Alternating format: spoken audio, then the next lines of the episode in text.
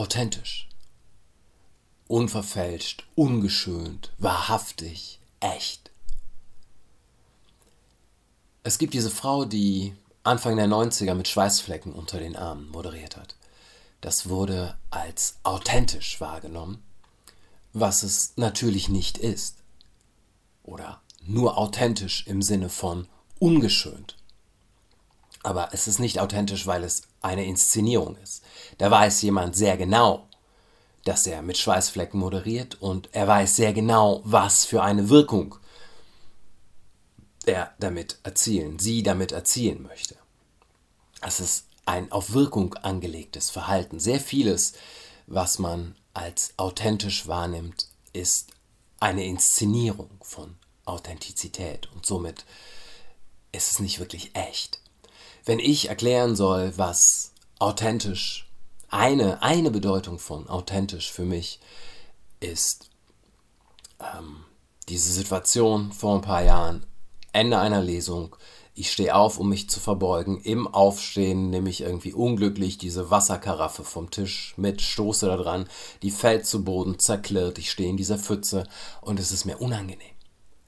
Es ist mir peinlich. Ich habe keine vorgefertigte Strategie, damit umzugehen. Ich habe keine Kontrolle mehr über die Situation. Ich, ich stehe nackt da vor all diesen Menschen. Es hat zwei, drei, vier Sekunden gedauert. Dann habe ich gesagt, das mache ich jeden Abend. Alle haben gelacht, ich konnte mich verbeugen, es konnte weitergehen. Wenn ich es mir aussuchen könnte, obwohl es unangenehm war, hätte ich gerne mehr Situationen dieser Art, die ich als authentisch erlebe.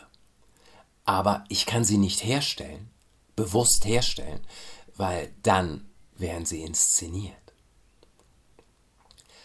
In einer Welt, in der so viel inszeniert ist, ist es nur natürlich wahrscheinlich, dass man ein Bedürfnis nach etwas Echtem hat, nach etwas Unverfälschtem hat, nach, und ich glaube, das ist das, was noch, noch darunter liegt, nach Nähe und nach Kontakt hat. Es gibt diese, ich würde es schon Gier nennen, Gier des Literaturbetriebs nach dem etwas Abseitigen, nach dem Prolligen, nach dem Assigen, nach diesem Unterschichtsding, dem man dann Echtheit bescheinigen kann, obwohl man nie dort gewesen ist und eigentlich überhaupt nicht kontrollieren kann, ob etwas echt ist oder nicht. Und man versucht Authentizität, die im Falle eines Romans oder einer Geschichte ja sowieso immer nur inszeniert ist, gut oder weniger gut inszeniert, ja, aber es ist immer inszeniert.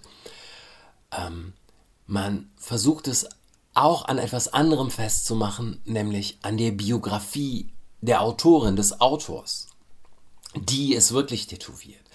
Der hatte wirklich mal, ähm, hat wirklich mal von Hartz IV gelebt. Ähm, der hat wirklich Depressionen.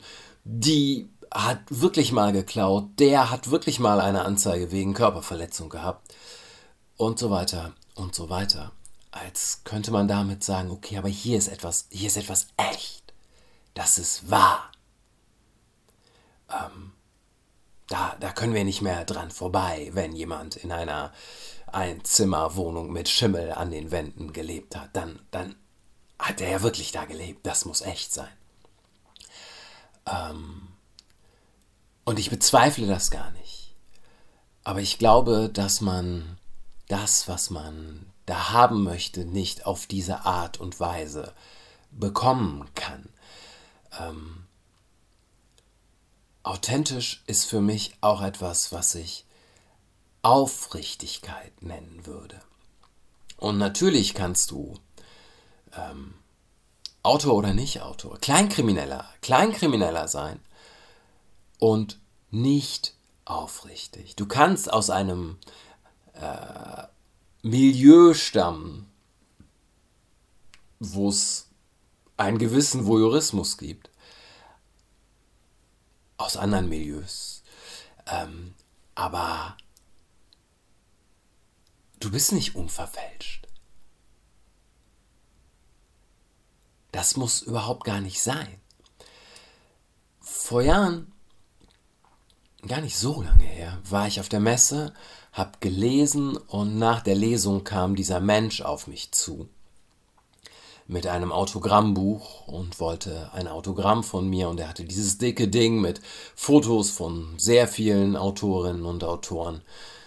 Ähm, so ein Gästebuchmäßiges Ding und sehr viele Unterschriften schon.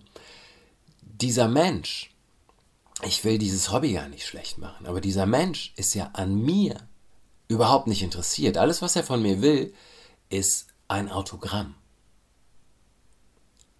Und dann kann er weitergehen und den nächsten fragen. Und er freut sich darüber und das ist okay. Aber wir stehen in keinerlei Kontakt.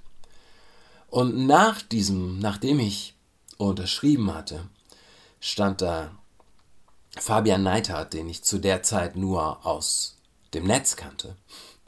Aber ich hatte eine gewisse Erwartungshaltung. Und wir konnten uns unterhalten. Wir konnten uns begegnen als Menschen. Ähm, das war auch meine Erwartungshaltung, nachdem ich gesehen habe, ähm, gesehen hatte, was für einen Eindruck seine Inszenierung im Netz auf mich macht. Äh,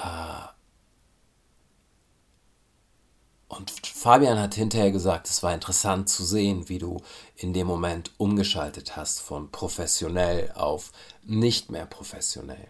Professionell ein Autogramm gegeben, freundlich gewesen und dann einen Switch gemacht und sich mit einem Menschen unterhalten. Und das ist ja auf eine Art authentisch. So, ich bin bereit, mich mit meinem Gegenüber auseinanderzusetzen. Ich bin bereit, jemandem zu begegnen. Ähm, was nicht heißt, dass ich halt nackt dastehe wie eine Wasserkaraffe umgeworfen, dass ich keine vorgefertigten Strategien mehr habe, was aber heißt, dass ich mit einem Interesse da bin, mit einer Aufmerksamkeit, die ich jemandem gebe und ähm, die ich nicht nur vorspiele. Sehr viele Jahre, viel zu viele eigentlich, äh, war ich genervt von dieser Situation, wiederkehrenden Situationen in meinem Leben, von einem Lehrer an einem Bahnhof abgeholt zu werden und mit ihrem, seinem Auto zur Schule zu fahren. 10 Minuten, 15 Minuten, 20, was auch immer. Und du musst reden. Und ich kann nicht sagen, ähm, Entschuldigung, ich, ich kenne dieses Gespräch, ich habe es jetzt schon 500 Mal geführt, so es nervt mich. Können wir einfach hier im Auto sitzen und die Fresse halten, beide. Ich will dieses Gelaber nicht. Ähm, kann man nicht sagen, kann man auch nicht freundlich sagen und ist vielleicht auch ganz gut so. Und irgendwann ist was auch immer passiert und es ist nicht mehr meine Haltung. Meine Haltung ist jetzt immer, okay, gucken wir, wen wir da haben. Mit wem sitze ich dieses Mal im Auto? Wer ist das? Was interessiert ihn? Was bewegt ihn? Warum ist er engagiert? Was ist seine Haltung gegenüber den Schülern, gegenüber seiner Familie, gegenüber seinen Freunden? Wofür interessiert er sich? Was für Bücher liest er? Ähm, oder auch nur ein Teil dieser Fragen. Aber das ist meine Grundhaltung, mich dahin zu setzen. Zu schauen, okay, wen haben wir denn hier?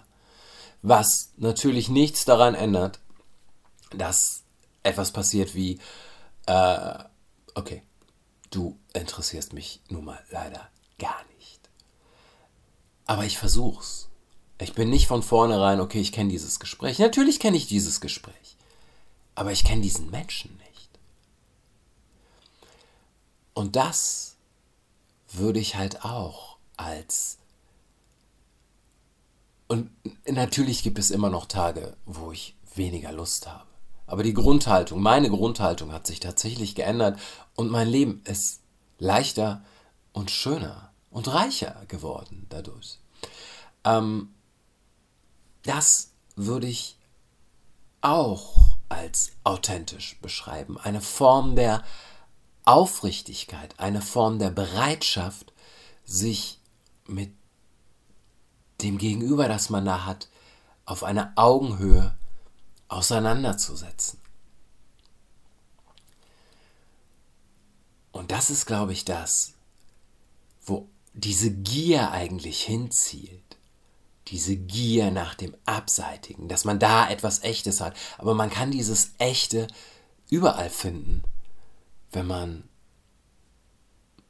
hört sich sehr nach Allgemeinplatz an, wenn man bereit ist, sich zu öffnen. Wenn man bereit ist zu sagen, okay, du und ich, gleiche Welt, schauen wir, was wir gemeinsam haben.